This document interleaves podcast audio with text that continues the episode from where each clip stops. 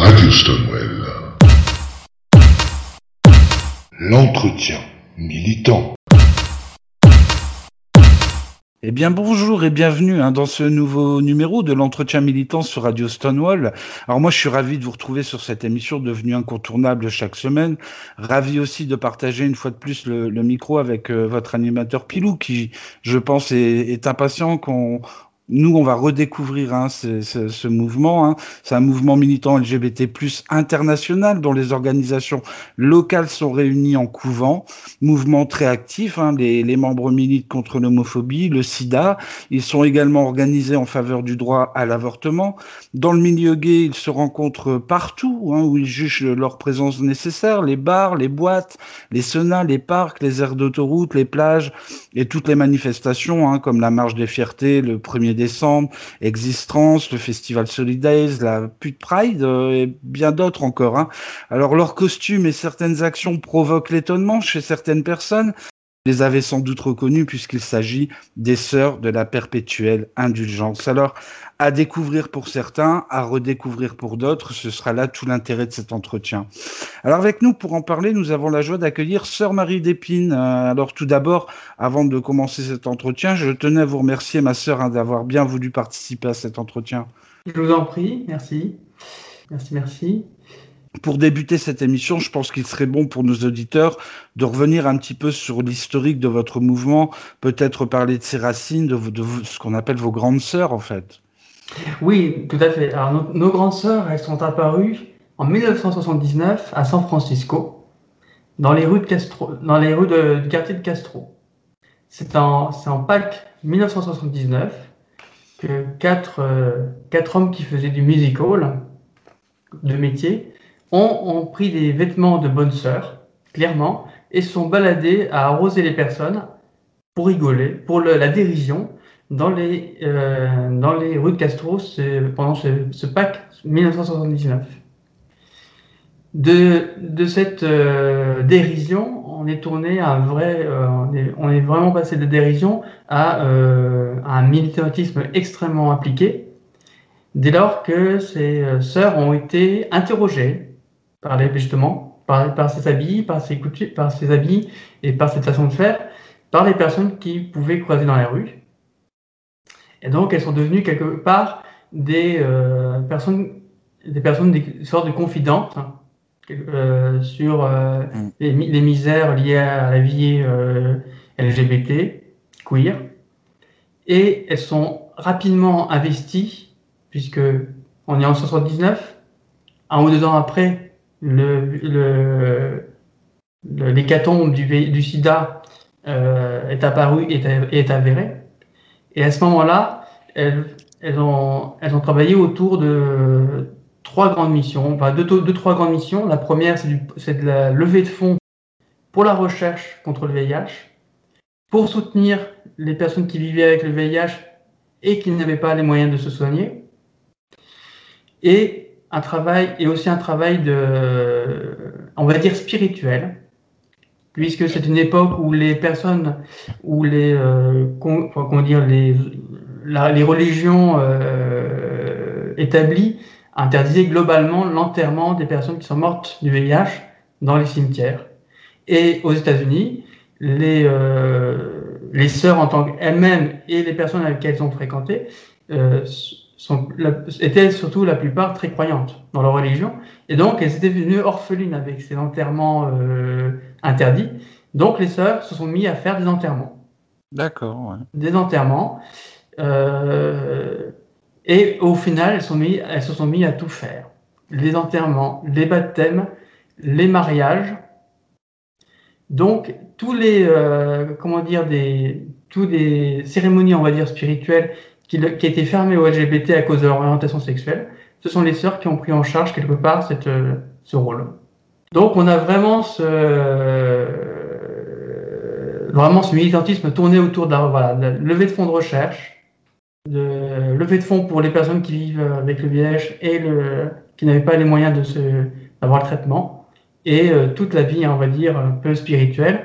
Et euh, donc voilà, les personnes qui sont mortes pour nous on, euh, vont au paradisco. Hein. nous avons un paradis qui s'appelle le paradisco. Le paradisco, ouais. exactement. comment ce mouvement arrive en France et s'installe en France, en fait? Oui, bonne question. Alors, comment il s'arrive? Il arrive en 1990. Ce sont des sœurs américaines hein, qui viennent en France, à Paris. Et euh, très rapidement, le premier couvent de France est né, donc le couvent de Paris. Et après, euh, après depuis 1990, il y a une, effusion de couvents qui apparaissent euh, partout en France, quasiment. Hein. Donc on doit avoir en France, on est à peu près à 9 couvents. Hein. On a quelque chose dans cet ordre-là. A à peu près 70 sœurs euh, actives. quand même. Et vous avez chacun, une... suivant les couvents, vous avez chacun une spécificité ou alors vous avez euh, les mêmes caractéristiques de mission? Alors, nous avons, ce que nous partageons avec tous les, couvents, ce sont deux vœux qui sont partagés par tous les couvents mondiaux. En fait, notre, nos principes d'action tournent autour de vœux. Hein, ce que nous on appelle vœux, parce qu'en fait, effectivement, il faut savoir qu'on utilise pas mal le, registre religieux, plutôt d'inspiration euh, chrétienne et catholique. nous, avons deux, nous, avons deux, vœux. Les deux vœux principaux sont l'expiation de la stigmatisation culpabilisante. Donc, c'est-à-dire qu'en fait, euh, euh, on invite les personnes à, arrêter d'être de culpabiliser de la stigmatisation et on, lutte contre la stigmatisation, toutes les stigmatisations liées à l'orientation sexuelle, au statut VIH, euh, statut sérologique, etc. Donc c'est le principe d'expiation de la des stigmatisations culpabilisantes, puisqu'elles euh, c'est des stigmatisations qui sont extrêmement violentes et qui euh, et qui blessent. Et bien sûr, nous avons aussi un deuxième un deuxième vœu, et c'est pour ça que nous, sommes habillés de façon très bariolée, qu'on appelle la joie multiverselle et la fête. Et ce sont deux, finalement, ce sont deux vœux qui vont prendre euh, sens, surtout euh, lors des années noires du, sida. D'abord, effectivement, l'expiation de la stigmatisation culpabilisante, on en a un peu abordé tout à l'heure avec euh, tout le, tous les rejets religieux des personnes qui sont mortes du sida et de la communauté LGBT. Oui. Et joie multiverselle est faite. Les sœurs, n'hésitez pas aller dans les bars et surtout à aider, à accompagner les personnes qui vivent avec le VIH et qui euh, en, en, en, très mauvaise santé pour les inciter à sortir, à faire la fête. Ce sont les, euh, les deux vœux tournent vraiment autour de ça. Donc ça, le, ce sont les vœux mondiaux. Hein, c'est les vœux. Et en France, les couvents partagent quatre autres, quatre autres vœux que nous, en France, on a spécifiquement rajouté, on va dire. Donc nous avons les droits et devoirs des mémoires pour celles et ceux qui sont mortes euh, à cause de l'orientation sexuelle et à cause du sida. Donc euh, effectivement, va, et là, euh, pour les personnes qui nous connaissent ou, moins, on va nous voir lors des marges et lors des dépôts de germes, sur, les, sur, les, sur les stèles des personnes qui sont mortes du sida ou des déportations. les déportations, l'étoile jaune, pas l'étoile rose.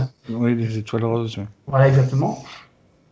Le, triangle rose, pardon. Oui, les triangles roses, oui. Ce n'est pas une étoile rose, c'est des triangles roses. Donc, et, euh, donc ça, c'est une chose. Euh, deuxième autre vœu qu'on fait en France, c'est euh, dialoguer paix entre les communautés. C'est-à-dire que on a devoir de dialoguer avec les gays, avec les queers, avec les euh, lesbiens, avec les euh, and all, all, the others, comme on dit chez nous. Parce que effectivement, c'est pas forcément des groupes qui se parlent toujours euh, forcément très bien, qui voilà. Et donc nous, on a un devoir de, on va dire, de neutralité et d'aborder les gens comme elles sont, pas comme elles devraient être, comme nous on pourrait s'imaginer. C'est vraiment ça. Évidemment, prévention VIH, IST. C'est un peu. Euh, alors, les, sœurs américaines, elles ne le disent pas dans leurs vœux, mais elles le font quand même. Et nous avons un dernier vœu, c'est la, la, solidarité et charité. Et chez nous, en France, ça se, ça se, caractérise par une action principale majeure qui existe en France et sans doute pas ailleurs. Ce sont les ressourcements. Les ressources. Oui. Les ressourcements, ce sont des euh, temps de quelques jours où, euh, dans lesquels on invite les personnes qui vivent avec le VIH et avec des personnes qui ou, ou vivant avec des personnes qui vivent avec le VIH, souvent en grande précarité. Et euh, tout l'objet va tourner autour, tout le séjour va tourner autour de, de, de petits ateliers, euh, de réappropriation du corps, de, de, socialis- de socialisation euh, et de fête, quoi. hein. Voilà. Donc voilà. Donc voilà nos vœux en France et euh, à peu près. euh, Et chaque couvent est une association. Alors juridiquement, chaque, chaque couvent est une association loi 1901. D'accord. Après, moralement, on est rattaché au couvent de San Francisco. Mais voilà. Question ce qui, est, qui pa- paraît un peu, je peux pas dire stupide, mais comment on devient sœur en fait? Ah, comment, de- com- comment devient-on sœur? Oui, Ça, c'est une bonne chose. Euh, D'abord, il faut postuler. C'est-à-dire que, en fait, il y a une petite lettre de motivation qui sera Ouais. lue et euh, par, par attention, at- avec grande attention par des, par des sœurs du couvent. Et euh, donc, euh, qui, fait souvent euh, qui est souvent suivi d'un petit entretien, on va dire. Et ensuite, c'est un, une période qui va durer à peu près, euh, selon, selon les situations, ça peut durer entre 6 et 1 an. Au bout, Quand du même. au, au bout du euh, euh, période au bout de laquelle on- il y a une élévation de novices pour, le, pour les sœurs, ou d'aspirants garde-cuisse pour les garde-cuisses. Voilà, je vous introduis un nouveau personnage. oui, c'est ça. Euh, je vous en parlerai en même temps que je fais le- l'arbre de, de- voilà, de- de- d'introduction.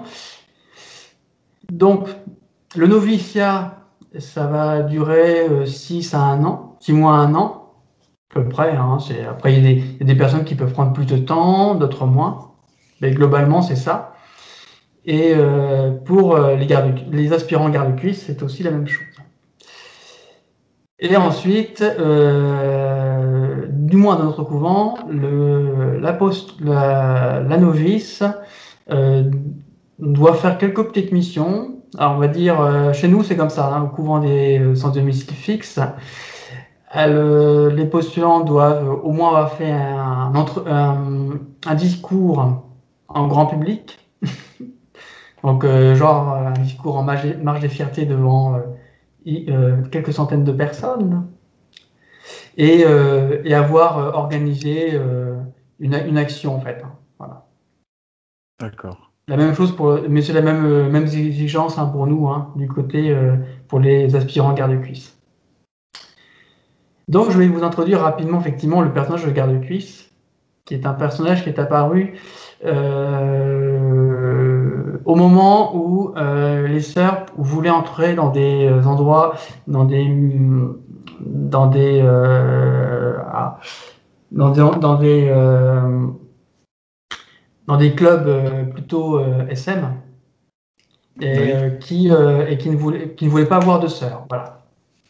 Et puis c'est un personnage qui s'est développé avec des euh, voilà, avec des euh, caractéristiques, effectivement. Et euh, du coup, ça a, aidé, ça a aidé les sœurs à rentrer dans ces milieux, à faire leur travail de prévention et d'expiation d'expiation de la stigmatisation culpabilisante, etc. Et euh, donc voilà comment globalement comment on devient sœur ou garde-cuisse. Voilà. D'accord. Vous nous parliez de, vos tenues tout à l'heure, euh, parce qu'il faut reconnaître, hein, c'est ce que je disais un petit peu en, introduction, elles sont surprenantes.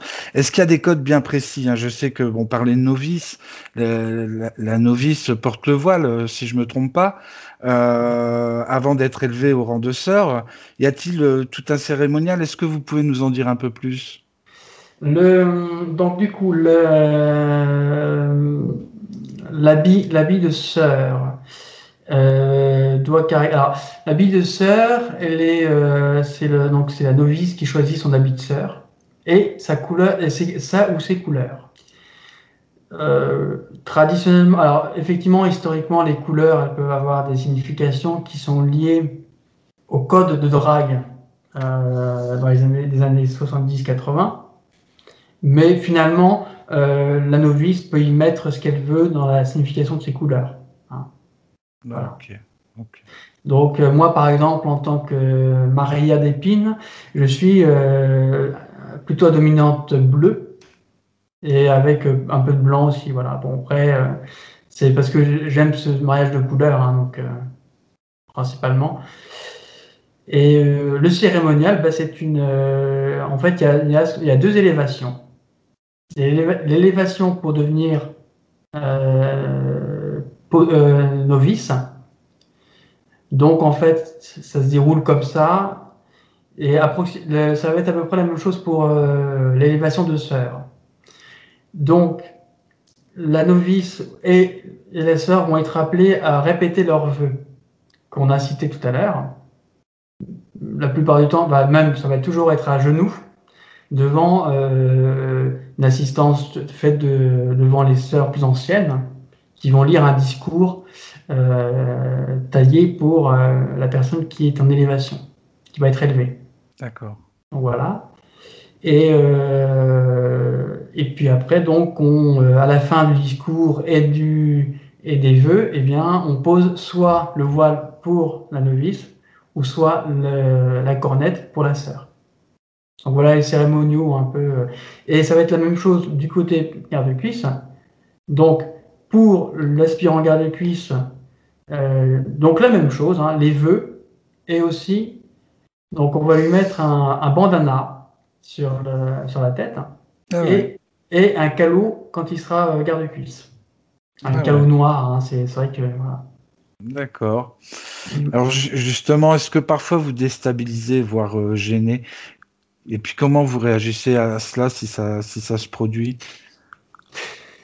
Effectivement, nous déstabilisons et on gêne. Euh, effectivement, on a des remarques comme euh, Shaitan, euh, on a des remarques comme Satan. Ah oui, quand il y, a même. des, il y a des sœurs qui ont des méthodes plus ou moins radicales hein, pour très très très en dérision. Après, euh, l'idée c'est de effectivement moi j'ai plutôt tendance à leur euh, à leur demander de savoir qui on est exactement et euh, voilà quoi. Après d'essayer d'embrayer une discussion. D'accord, par c'est vrai qu'il y a des sœurs qui peuvent être beaucoup plus euh, voilà be- beaucoup plus euh, poudreuses. bon.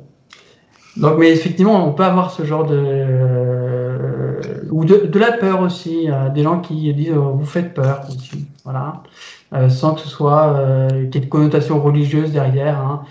C'est vrai que des, des fois le blanc, ça peut être un peu, ça peut être un peu, un peu, un peu impressionnant. Puis Bah après, après d'autres, la plupart des réactions sont plutôt positives. D'accord. On va parler des jeunes. Est-ce que c'est un public que vous rencontrez? Comment ça se passe avec les jeunes? Les plus jeunes? Alors, avec les plus jeunes, euh,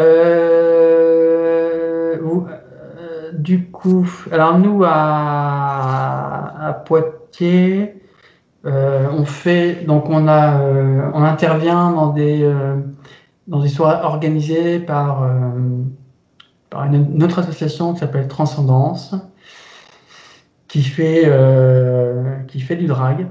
Oui. Et donc, on intervient, effectivement, c'est, pour nous, c'est une occasion de voir euh, les jeunes à ce moment-là. Après, effectivement, on fait pas trop de, enfin, du moins à Poitiers, on fait pas trop de sites universitaires ni de fac. On intervient, on n'intervient pas trop dans ces domaines. Pour manque de temps aussi, hein, évidemment. Et puis là, le coronavirus, ça aide pas non plus. Ah non, pas du tout, oui. Donc voilà. Mais euh, c'est vrai qu'on. Après, il y a les marges de fierté. Les marges de fierté, il y a beaucoup de jeunes.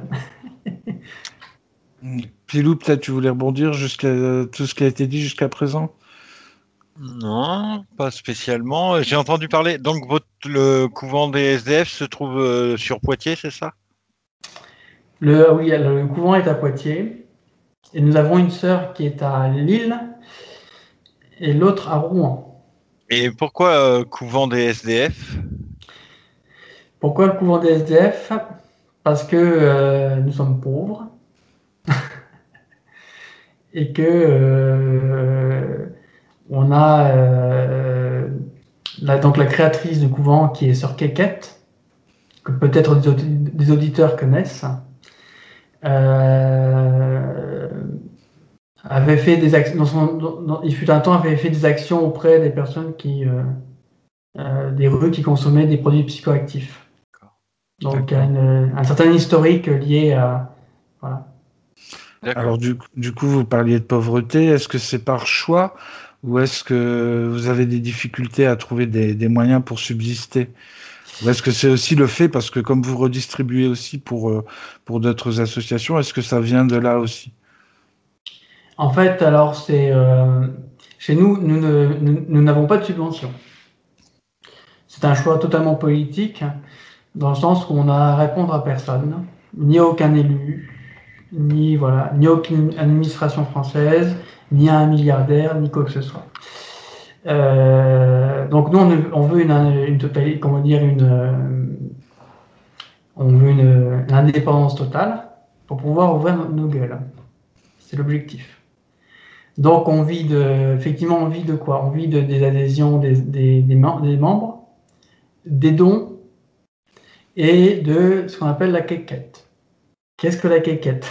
Ce sont des- En fait, on- on- ce sont des actions de rue euh, où l'on prend la cochonne, qu'on appelle chez nous, Oui, et on invite, et on invite les gens à la bourrer. Voilà. On invite les gens à bourrer la cochonne. D'accord. D'accord. Euh, comment on peut faire pour vous contacter si- s'il y a des auditeurs qui veulent vous contacter?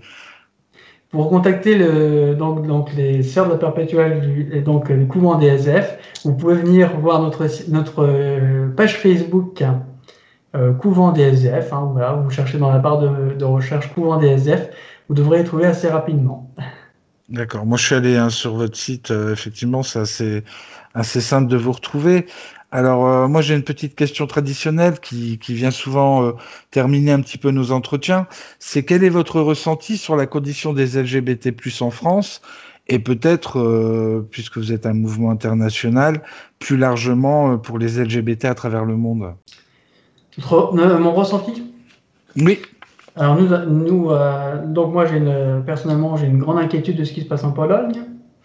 Oui. Euh, comment? J'ai oui, effectivement. Oui. Il y a de quoi? Euh, comment? Il y a de quoi? Il y a de quoi exactement avec toutes ces, toutes ces revendica- revendications anti-LGBT et des free zones LGBTI, etc. Avec une, une, une remontée d'influence de l'Église catholique polonaise qui n'est pas spécialement extrêmement ouverte. Nous avons ça. Après, nous avons évidemment tous les pays qui traditionnellement nous inquiètent, mais bon, ça depuis très longtemps, euh, la Russie euh, et les pays euh, plutôt d'Orient en fait, hein, qui, ont des, politiques extrêmement répressives vis-à-vis des LGBT. Et évidemment, en France, nous devons rester vigilants. Oui. Nous devons rester vigilants. Oui, parce que comme on a l'habitude de, de le souligner, les acquis restent toujours euh, quand même assez fragiles. Exa- Exactement. Rien n'empêche d'avoir, euh, malheureusement en 2022 ou 2027, une espèce de Marine Le Pen qui, euh, qui foutrait tout, voilà, hein, qui nous viendrait, nous, qui viendrait tout casser en peu de temps. D'accord. Pilou, tu as quelque chose à rajouter? Je sais que tu as toujours quelque chose à nous raconter, Oh. donc euh, Non, pas quelque chose à raconter, mais euh, c'est bien la première fois que j'entends une sœur euh, prôner réellement l'amour de son prochain. Parce que je rappellerai que les trois quarts des religions euh, prônent l'amour de son prochain, mais les acceptent pas tels qu'ils sont, et ça fait plaisir à entendre en tout cas. Voilà, je pense que euh, c'est déjà ça. Après, euh, surtout le constat que euh, Sœur Maria d'Épine a fait, bah, on peut qu'acquiescer malheureusement. ben oui. Je pense que euh, voilà. Après, euh, oui, je vous engage vivement. Et si toutefois euh, un heureux donateur qui n'est ni affilié à une- un gros milliardaire ni un gros groupe voudrait vous faire un don au couvent des SDF, euh, il va, il prend contact avec vous sur votre page Facebook? Oui, c'est ça, oui, exactement, sur, euh, sur la, la page Facebook, il n'y a pas de souci. Il trouvera comment bourrer la cochonne, c'est ça? Exactement. Bon. Il trouvera comment bourrer la cochonne. Bon, alors voilà, l'émission a passé relativement assez vite. hein, Elle arrive à son terme. Euh, Notre invité du jour était donc sur Maria, Marie ou Maria? Parce que putain, Maria, suis- pardon. Maria. Maria, d'accord, je me suis trompé. Euh, Donc, elle était sœur Maria Despines, hein, sœur de la perpétuelle indulgence. Encore une fois, merci à ma sœur d'avoir joué le jeu, de répondre à nos questions. Merci une fois de plus à toi, Pilou, pour tes, interventions. Moi, je remercie aussi tous nos auditeurs et auditrices hein, qui suivent chaque semaine ce rendez-vous avec fidélité. On va se quitter en musique hein, avec Your My Sister de Anthony and the Johnson. Et moi, je vous dis donc à la semaine prochaine pour un nouvel entretien militant. Anthony Andy Johnson, You Are My Sister. Je tiens à préciser que c'est vous, ma sœur, hein, qui avez choisi ce titre. Tout à fait. You Are My Sister. À la semaine prochaine.